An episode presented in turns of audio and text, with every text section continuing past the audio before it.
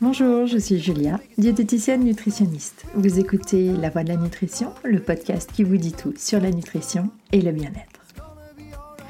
Dans cet épisode, nous parlerons d'équilibre alimentaire, de calories, de Nutri-Score, de qualité nutritionnelle, de fausses croyances, de cuisine, de plaisir. Bref, vous saurez tout pour démarrer sereinement votre chemin vers une alimentation équilibrée. Je vous souhaite une bonne écoute.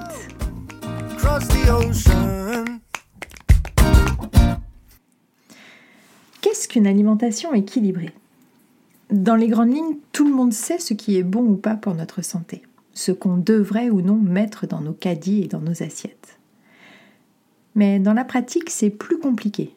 Et ce qui va faire que votre prise en main sera réussie, c'est justement les petites lignes. Nous sommes assaillis de messages publicitaires faussement bienveillants de l'info, de l'intox, on trouve de tout en ligne et démêler le vrai du faux révèle d'un véritable casse-tête. Les calories. Les calories et leurs calculs scientifiques et minutieux sont omniprésents. Mais moi, je vais vous dire un secret. Dans mon travail, je ne calcule pas les calories. Pourquoi? Car les calories seules ne veulent rien dire. 100 calories de carottes ou de glace à la vanille ne vous apportera pas les mêmes choses et ne répondra pas aux mêmes besoins. Et même 100 calories de carottes râpées du primeur ne seront pas les mêmes que celles de carottes en conserve, car les apports nutritionnels des vitamines et des minéraux seront radicalement différents. Et c'est bien là le problème. Nous avons oublié qu'un aliment, c'est bien sûr de l'énergie, que l'on mesure en termes de calories, mais aussi des nutriments, des protéines, des graisses, des sucres lents ou rapides, des fibres, des vitamines, des minéraux et même de l'eau. L'aliment est un tout et les calories ne sont qu'une partie de lui. C'est comme si vous achetiez ou compariez des voitures en regardant juste la consommation au 100 km sans regarder ni la marque, euh, le nombre de portes, la carrosserie, la puissance moteur, la couleur ou le kilométrage. Pour faire des choix éclairés, vous devez avoir et considérer toutes les informations. Le calcul de calories, par exemple, au travers d'applications en général euh, de fitness ou autres, je trouve cela tellement anxiogène. Et le plus souvent, les données sont, comme on vient de le voir, incomplètes ces fameuses applications ne prenant pas en compte le côté qualitatif de l'aliment, et notamment les micronutriments que sont les vitamines et les minéraux. Alors, certaines détaillent les protéines, les lipides et les graisses, voire les fibres, basées sur des moyennes, donc encore une fois approximatifs, et c'est pourtant bien l'exactitude que l'on recherche sur ces applications. Dernièrement, des applications type Yuka ou Open Food Fact sont sorties qui note la qualité de l'aliment de A à D via le Nutri-Score ou le degré de transformation de 1 à 4 avec Nova. Degré de transformation.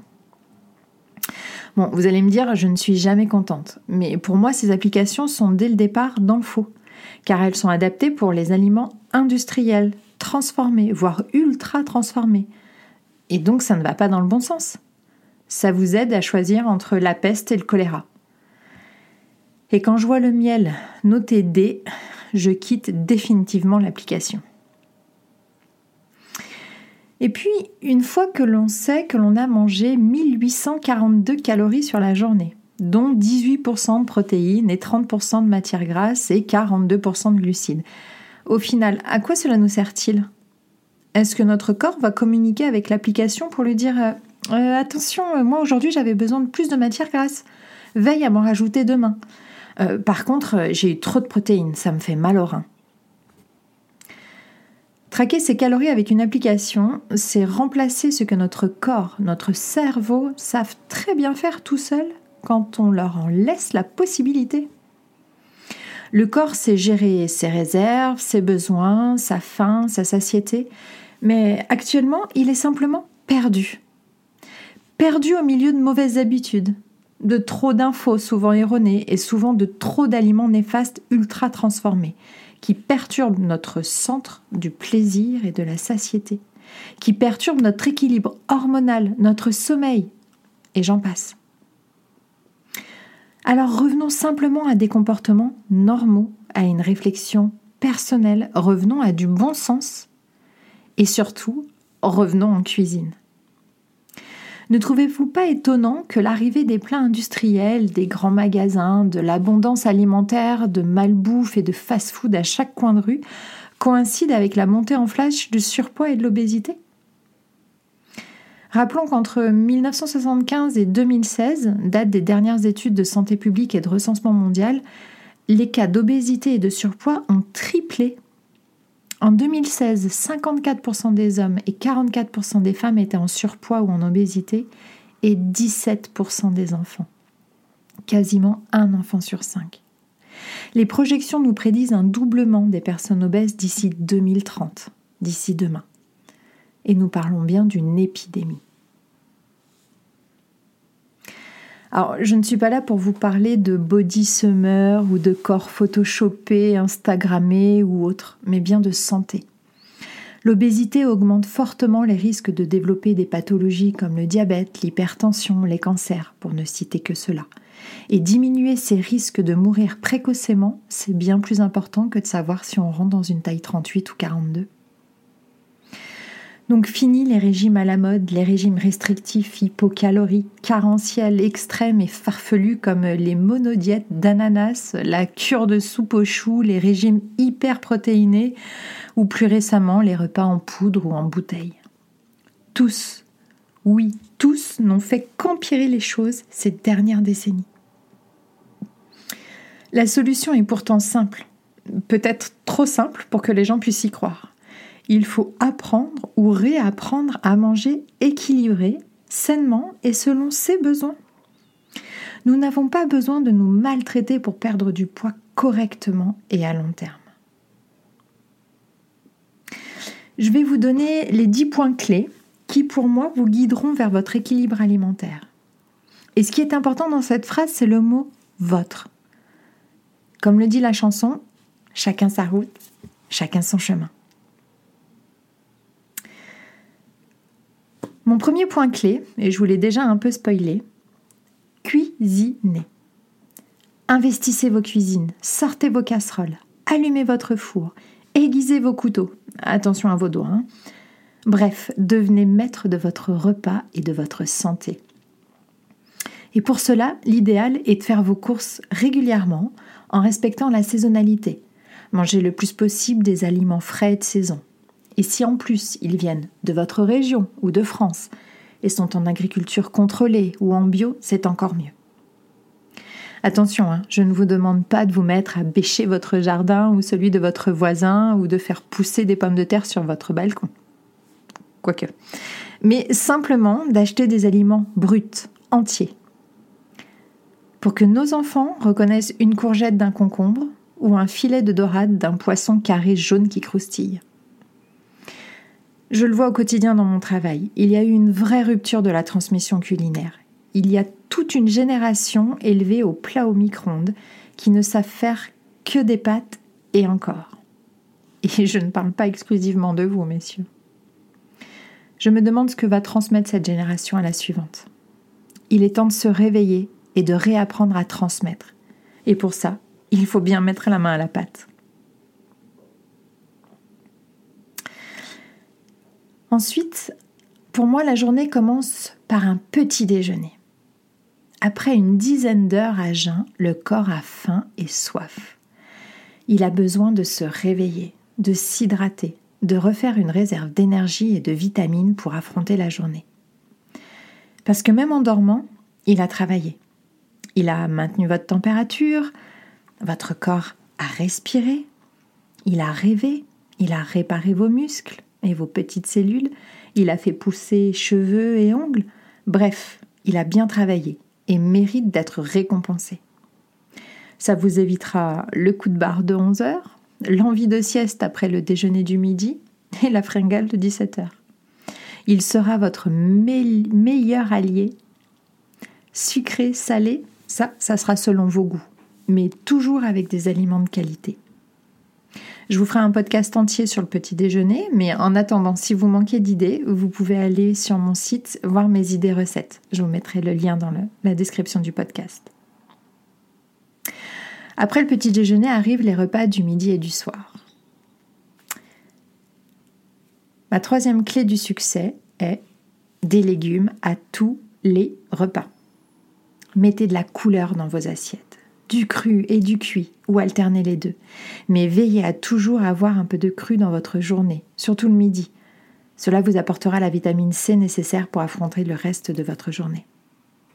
Les légumes doivent être la part la plus importante de votre repas.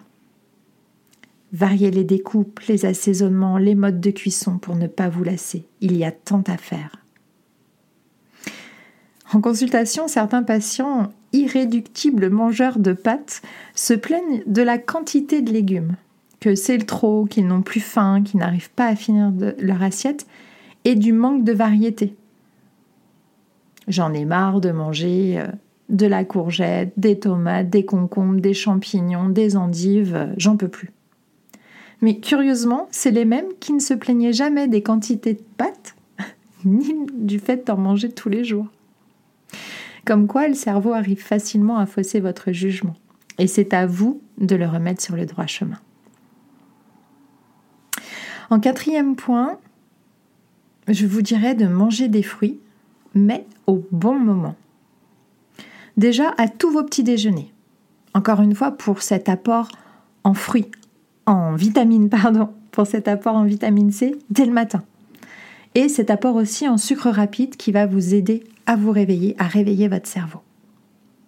Donc, un fruit le matin, un fruit frais entier en fin de repas le midi. On peut aussi remplacer du coup la crudité du midi par ce fruit si vous n'aviez pas eu de, légumes crus. Mais attention de ne pas abuser des fruits. C'est un fruit, une portion de fruits, 150 grammes environ, et non une demi-pastèque ou la grappe de raisin en entier car ce sont certes de bons aliments naturels, mais qui apportent une dose de sucre non négligeable. Et contrairement à une idée tenace et répandue, ne prenez pas de fruits seuls en dehors de repas. C'est l'hypoglycémie réactive une heure après qui est assurée, et donc l'envie de grignoter et la fatigue, etc., etc. Je vous ferai un podcast sur les causes des fringales, des grignotages et les solutions à mettre en place. Ensuite, je dirais que midi et soir, il faut manger des féculents. Et oui, le soir, on peut manger des pâtes, du riz, des pommes de terre, des lentilles. Il faut se rappeler de varier. Rappelez-vous aussi que votre corps, pendant la nuit, va avoir besoin d'énergie, et les féculents en sont la meilleure source. Il faudra simplement que la part des légumes dans votre repas soit supérieure à celle des féculents. Assurez-vous sur la semaine de choisir différentes sources de féculents. Des céréales complètes comme les pâtes, le riz, le quinoa, la semoule, des tubercules comme les pommes de terre ou les patates douces, et des légumineuses comme les pois chiches, les lentilles, l'haricot blanc ou rouge. Mais mangez des féculents à tous vos repas. Mon sixième pilier euh, serait de manger des bonnes protéines, qu'elles soient animales ou végétales. Mais là encore, midi et soir. On mange beaucoup de protéines animales. Alors, sans tomber dans un extrême, je préconise d'en manger moins, mais mieux, de meilleure qualité. Un morceau euh, de poulet ou un steak euh, mis dans l'assiette qui est réduit et qui donne beaucoup d'eau, on peut se poser des questions sur la façon dont le bétail a été élevé, sur la façon dont la viande a été traitée. Et puis quelques déjeuners végétariens avec des protéines végétales de qualité ne fera de mal à personne et vous pourriez être surpris. D'ailleurs, s'il y a un podcast sur le flexitarisme, le végétarisme et les protéines végétales vous intéressent, dites-le moi en commentaire ou sur mes réseaux sociaux et je vous préparerai un épisode.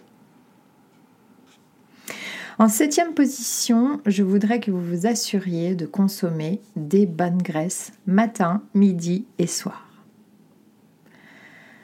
Ce gras qui, le pauvre, a tellement été dénigré ces dernières décennies alors qu'il est essentiel à notre équilibre hormonal et donc à notre bien-être, sans compter son action sur notre satiété et notre équilibre glycémique.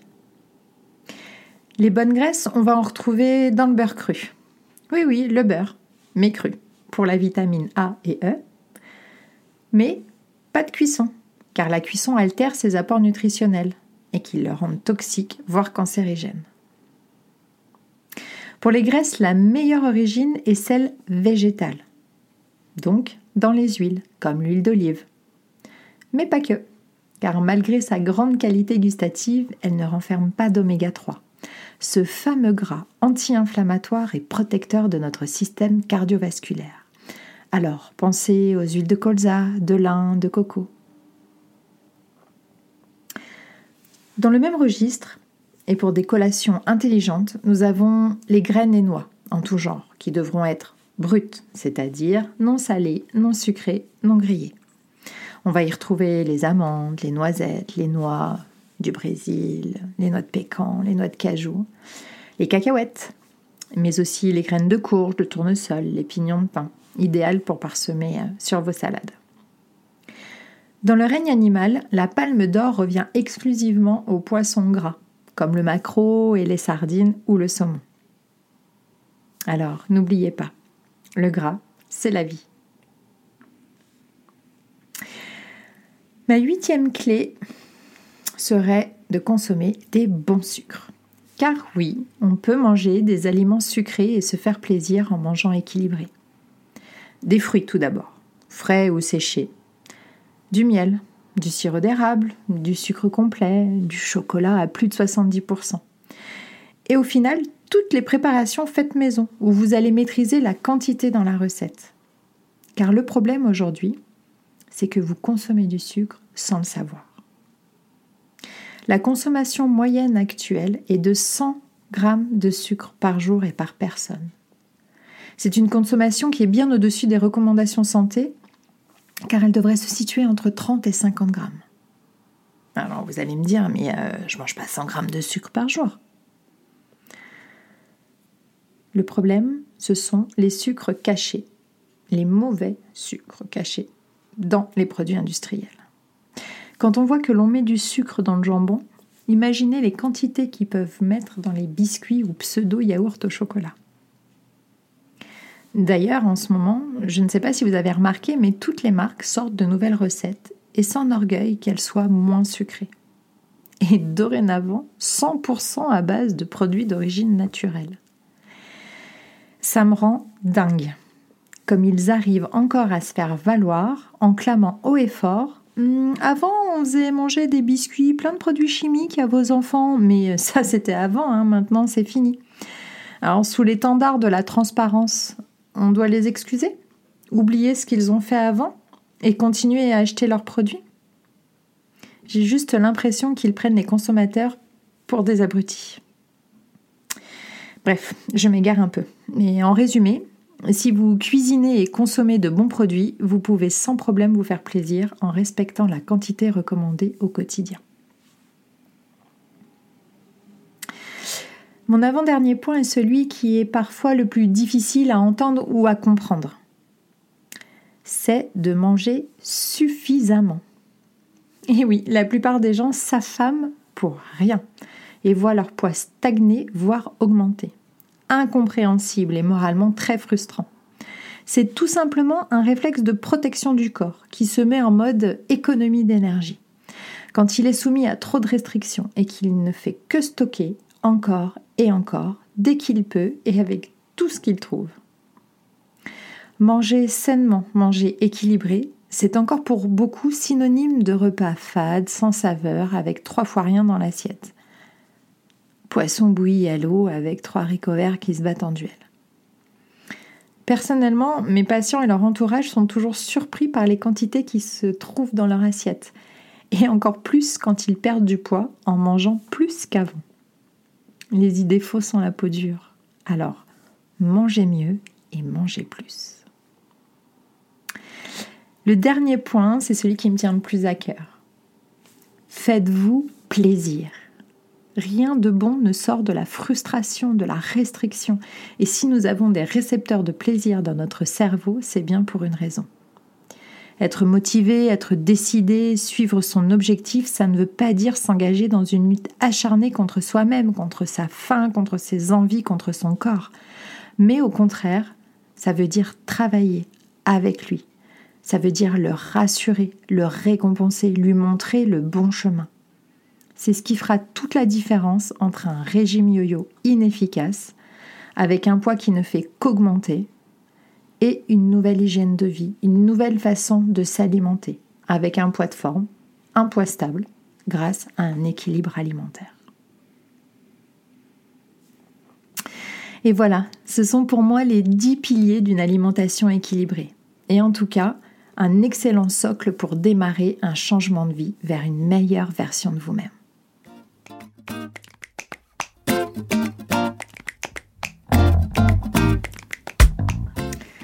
J'espère que cet épisode vous aura appris des choses, qu'il vous aura rassuré et motivé pour vous lancer.